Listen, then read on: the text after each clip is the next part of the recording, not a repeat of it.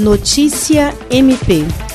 O Ministério Público do Estado do Acre, por intermédio da 5 Promotoria de Justiça Criminal, obteve nesta quinta-feira, 26 de novembro, perante a segunda vara do Tribunal do Júri e Auditoria Militar da Comarca de Rio Branco, a condenação de Luiz Felipe Santos de Azevedo pela tentativa de feminicídio ocorrida em maio de 2020. Conforme relata a Promotoria de Justiça na denúncia, o réu, inconformado com o término do relacionamento com a ex-namorada, passou a persegui-la e ameaçá-la constantemente, motivando a vítima a solicitar a aplicação de medidas protetivas com urgência contra o denunciado no final de abril. Além da pena de prisão, o réu foi condenado a uma indenização no valor de 100 mil reais, uma vez que a vítima era provedora de casa e seu estado de saúde atual vem gerando uma despesa mensal de R$ 2.300.